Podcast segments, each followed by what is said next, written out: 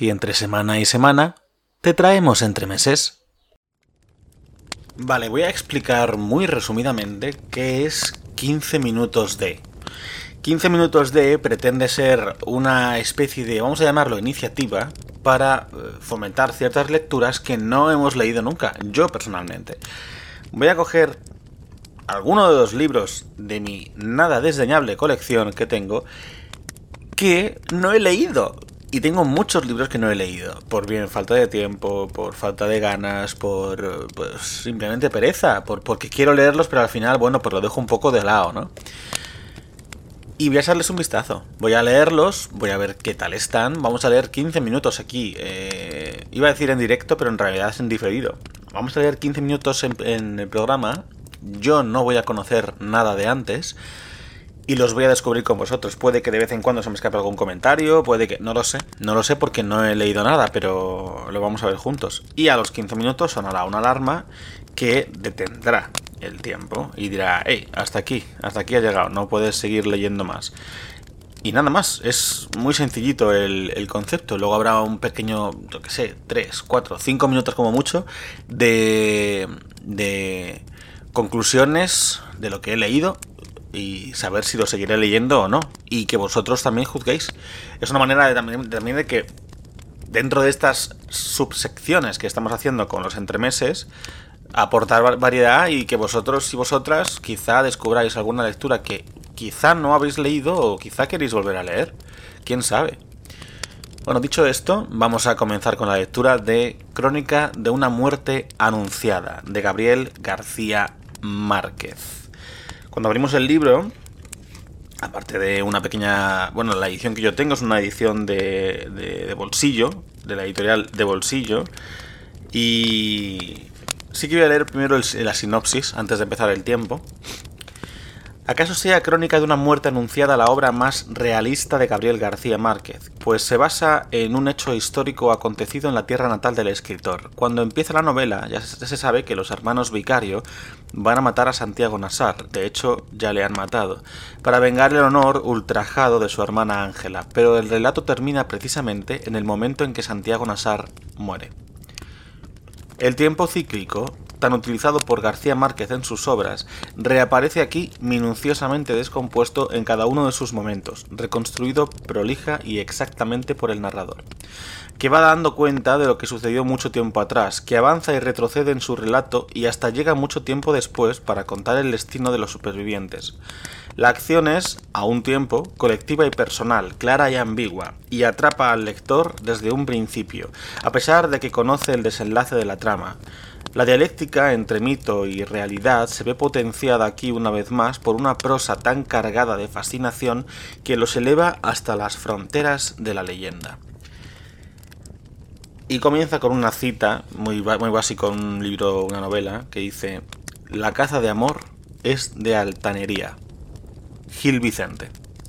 Y ahora sí, comenzamos con el tiempo. El día en que lo iban a matar, Santiago Nassar se levantó a las cinco y media de la mañana para esperar el buque en que llegaba el obispo. Había soñado que atravesaba un bosque de higuerones donde caía una llovizna tierna y por un instante fue feliz en el sueño, pero al despertar se sintió por completo salpicado de cagada de pájaros. Siempre soñaba con árboles, me dijo Plácida Linero, su madre, evocando veintisiete años después los pormenores de aquel lunes ingrato. La semana anterior había soñado que iba solo en un avión de papel de estaño que volaba sin tropezar por entre los almendros, me dijo. Tenía una reputación muy bien ganada de, intérprete certera de los sueños ajenos, siempre que se los contaran en ayunas, pero no había advertido ningún augurio aciago en esos dos sueños de su hijo, ni en los otros sueños con árboles que él le había contado en las mañanas que precedieron a su muerte. Tampoco Santiago Nassar reconoció el presagio. Había dormido poco y mal, sin quitarse la ropa, y despertó con dolor de cabeza y con un sentimiento de estribo de cobre en el paladar, y los interpretó como estragos naturales de la parranda de bodas que se había prolongado hasta después de la medianoche. Más aún, Las muchas personas que encontró desde que salió de su casa a las seis y cinco hasta que fue destazado como un cerdo una hora después, lo recordaban un poco soñoliento, pero de buen humor, y a todos les comentó de un modo casual que era un día muy hermoso. Nadie estaba seguro de si se refería al estado del tiempo. Muchos coincidían en el recuerdo de que era una mañana radiante, con una brisa de mar que llegaba a través de los, platanales, como era de esperar, como era de pensar, perdón, que lo fuera en un buen febrero de aquella época, pero la mayoría estaba de acuerdo en que era un tiempo fúnebre, con un cielo turbio y bajo y un denso olor de aguas dormidas, y que en el instante de la desgracia estaba cayendo una llovizna menuda, como la que había visto Santiago Nasar en el bosque del sueño. Yo estaba reponiéndome de la parranda de la boda en el regazo apostólico de María Alejandrina Cervantes, y apenas si desperté con el alboroto de las campanas tocando a rebato, porque pensé que las habían soltado en honor del obispo.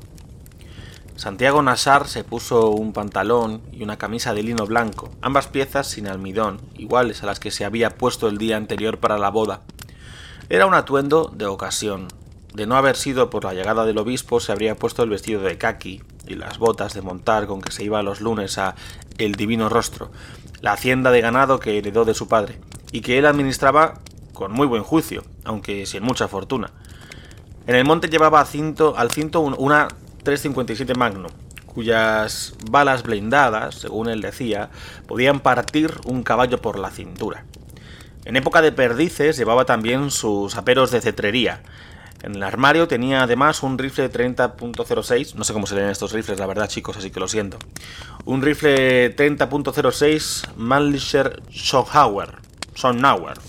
Un rifle 300 Holland Magnum, un 22 Hornet con mira telescópica de dos poderes y una Winchester de repetición.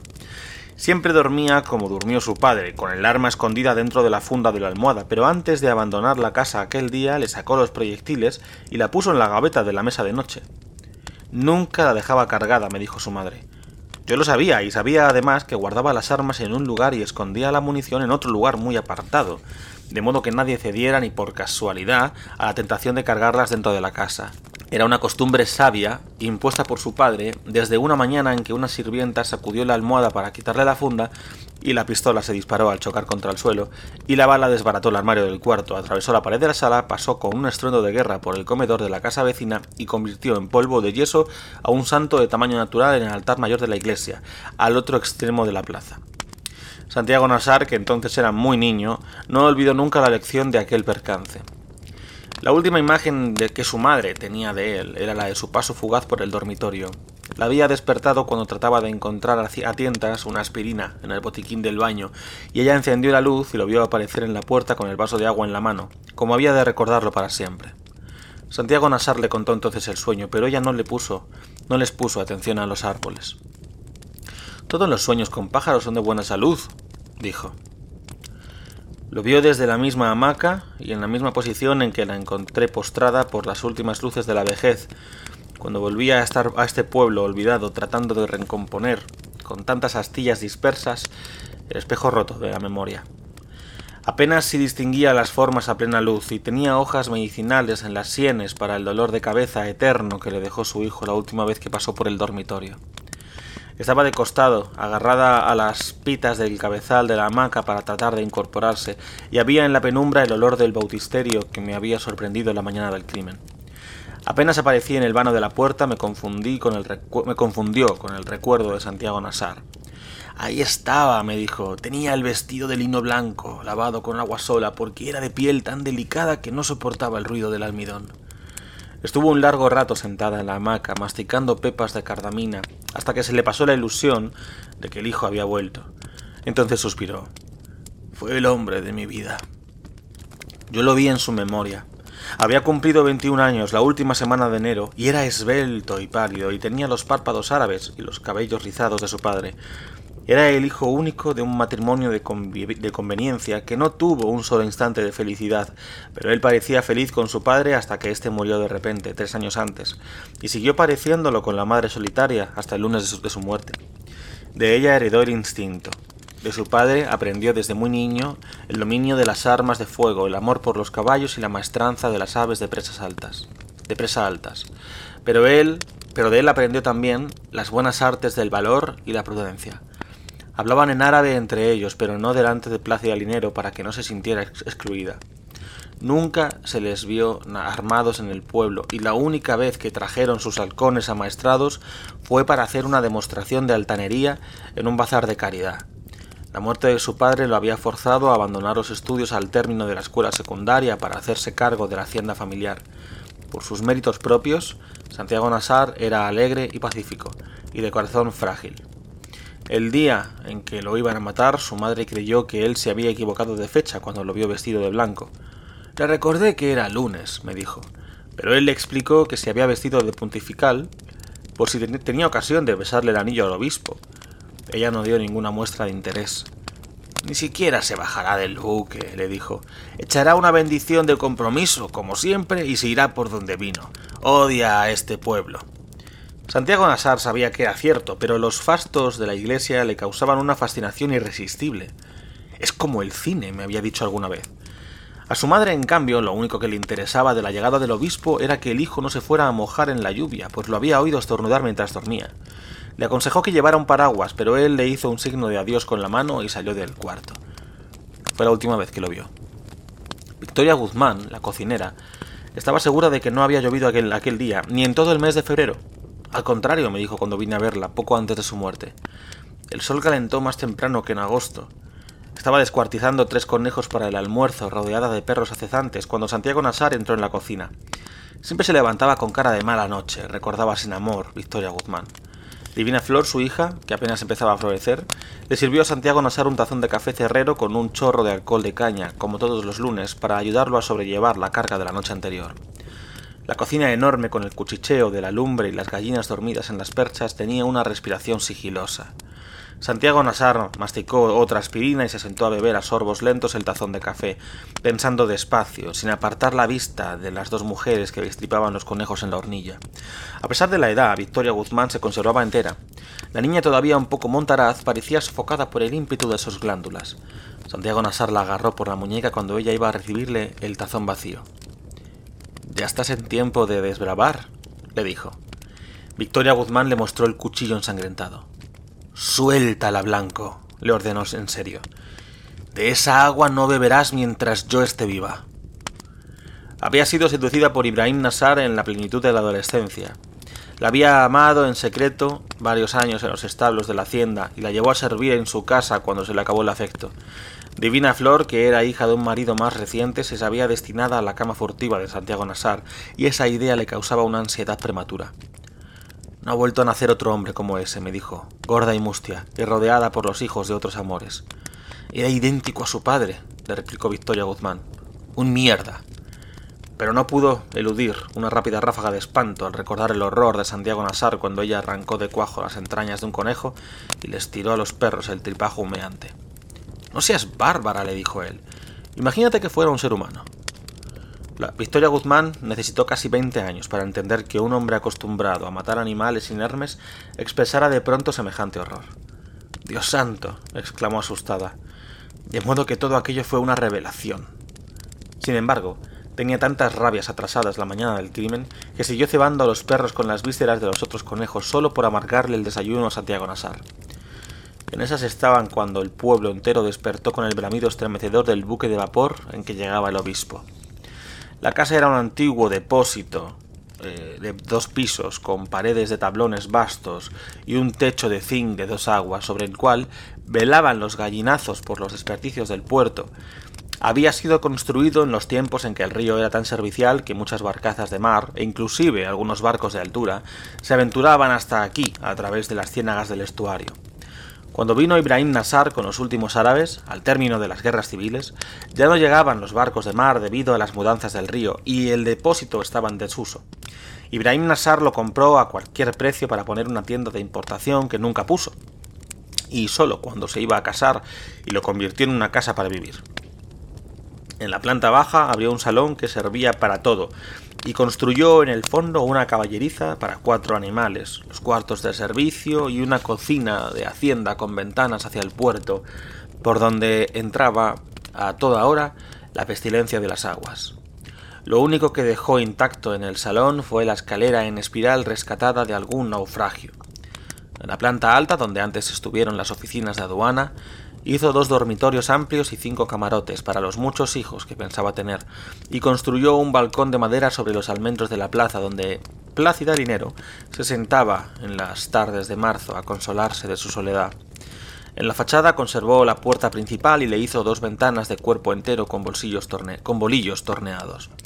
Conservó también la puerta posterior, solo que un poco más alzada para pasar a caballo, y mantuvo en servicio una parte del antiguo muelle. Esa fue siempre la puerta de más uso, no solo porque era el acceso natural a las pesebreras y la cocina, sino porque daba a la calle del puerto nuevo sin pasar por la plaza. La puerta del frente, salvo en ocasiones festivas, permanecía cerrada y con tranca. Sin embargo, fue por allí, y no por la puerta posterior, por donde esperaban a Santiago Nasar los hombres que lo iban a matar, y fue por allí por donde él salió a recibir al obispo, a pesar de que debía darle una vuelta completa a la casa para llegar al puerto. Nadie podía entender tantas coincidencias funestas. El juez instructor que vino de Riohacha, Riohacha, Riohacha, debió sentirlas sin atreverse a admitirlas, pues su interés de darles una explicación racional era evidente en el sumario. La puerta de la plaza estaba citada varias veces con un nombre de folletín, la puerta fatal. En realidad, la única explicación válida parecía ser la de Plácida Linero, que contestó a la pregunta con su razón de madre. Mi hijo no salía nunca por la puerta de atrás cuando estaba bien vestido. Parecía una verdad tan fácil que el instructor la registró en una nota marginal, pero no la asentó en el sumario. Victoria Guzmán, por su parte, fue terminante en la respuesta de que ni ella ni su hija sabían que a Santiago Nassar lo estaban esperando para matarlo. Pero en el curso de sus años admitió que ambas lo sabían cuando él entró en la cocina a tomar el café. Se lo había dicho una mujer que pasó después de las cinco a pedir un poco de leche por caridad, y les reveló además los motivos y lugar donde lo estaban esperando. No lo previne porque pensé que eran habladas de borracho, me dijo. No obstante, Divina Flor me confesó en una visita posterior, cuando ya su madre había muerto, que ésta no le había dicho nada a Santiago Nasar porque en el fondo de su alma quería que lo mataran. En cambio ella no lo previno, porque entonces no era más que una niña asustada, incapaz de una decisión propia, y se había asustado mucho más cuando él la agarró por la muñeca con una mano que sintió helada y pétrea, como una mano de muerto. Santiago Nasar atravesó a pasos largos la casa en penumbra, perseguido por los bramidos del júbilo del buque del obispo. Divina Flor se le adelantó para abrirle la puerta, tratando de no dejarse alcanzar por entre las jaulas de pájaros dormidos del comedor, por entre los muebles de mimbre y las macetas de lechos colgados de la sala, pero cuando quitó la tranca de la puerta no pude evitar otra vez la mano de Gavilán Carnicero. Me agarró toda la panocha, me dijo Divina Flor. Era lo que hacía siempre cuando me encontraba sola por los rincones de la casa, pero aquel día no sentí el susto de siempre, sino unas ganas horribles de llorar. Se apartó para dejarlo salir, y a través de la puerta entreabierta vio los almendros de la plaza, nevados por el resplandor del amanecer, pero no tuvo valor para ver nada más. Entonces se acabó el pito del buque y empezaron a cantar los gallos, me dijo. Era un alboroto tan grande que no podía creerse que hubiera tantos gallos en el pueblo y pensé que venían en el buque del obispo. Lo único que ella pudo hacer por el hombre que nunca había de ser suyo fue dejar la puerta sin tranca, contra las órdenes de Plácido Alinero, para que él pudiera entrar otra vez en caso de urgencia. Alguien que nunca fue identificado. Ahí está la alarma. Aquí paramos entonces. Descarta. Ahí está. Pues he leído. A ver. Joder, he cerrado la, puerta y no me he dado cuenta. O sea, he cerrado el libro y no me he dado cuenta de cuántos ¿Cuántas páginas? Mira, aquí. Pues he leído desde la página 9 a la página 20 completa. He empezado la 21. Bueno, pues... Mis conclusiones son que me ha gustado más de lo que yo pensaba que me iba a gustar. Me refiero, me tiene... O sea, es un libro muy ligero. Si empieza en la página 9, termina literalmente en la página 137. O sea, es un libro que tiene apenas 100 páginas, un poco más. Y sin embargo, sabiendo el final, como bien decía la sinopsis, eh, resulta un tanto interesante saber qué va a pasar con Santiago Nassar, cómo le matan exactamente, por qué le quieren matar, aunque bueno, La sinopsis ya ya te adelanta que es por mal de amores. Incluso la cita célebre del principio te adelanta que es por temas de amoríos. Y sin embargo no pierde interés. A mí una cosa que me gusta mucho de Gabriel García Márquez, su prosa es muy interesante. Su prosa es muy complicada para gente que no ha leído quizá nunca, pero para gente que tenga un poquito más de práctica es muy interesante. Y acercarse con Crónica de una muerte anunciada, que es uno de sus libros más ligeritos, pues yo diría que es una buena forma de, empezar. Pero lo curioso es esto, que no me he leído nunca. Me he leído otras cosas de Gabriel García Márquez, pero nunca Crónica de una muerte anunciada. Y lo tengo comprado hace años. Y no lo había leído. Y me resulta curioso, me gusta, me ha parecido interesante. Y sobre todo eso, me ha parecido curioso el hecho de que no mm, reste interés el saber el final de un libro. Esto es curioso. No muchos escritores saben hacerlo. Evidentemente te pueden decir, el día de mi muerte ocurrió no sé qué, y a partir de ahí ya empiezas a tratar, ¿no? Pum, pum, pum, pum, pum. Pero que lo haga interesante, que haga interes a mí me resulta al menos interesante, que haga interesante la cotidianidad, lo que hacemos cada día, lo que en este caso eh, Santiago Nassar, o Santiago Nassar, no sé si lo estaba leyendo otro rato mal, quizá era Santiago Nassar, puede ser, no lo sé.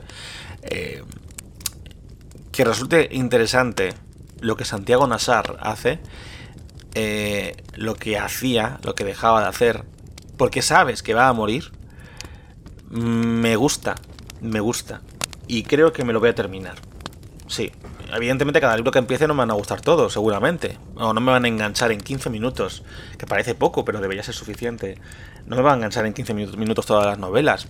Pero esta, esta personalmente sí me ha enganchado. Sí, te la recomiendo. Es obvio que te la voy a recomendar porque me ha gustado, oyente. Pero ya te lo, te lo cedo a ti. Tú has escuchado 15 minutos de texto y tú, tienes que valorar si te llama o no la atención saber más de la muerte de Santiago Nassar. ¿Por qué ocurre? Eh, ¿Quiénes son los implicados? ¿Cuántos lo sabían? Porque tiene pinta de que más gente en el pueblo sabía esto. Y nada más.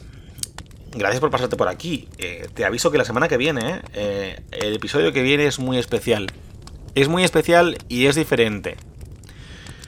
Ya verás por qué. No quiero decir nada y ya lo descubrirás. Pero me parece que te va a gustar. Y espero que te guste la, el experimento de hoy, la nueva subsección. Nada más, te deseo muy buena semana y, y nada, que disfrutes. Adiós.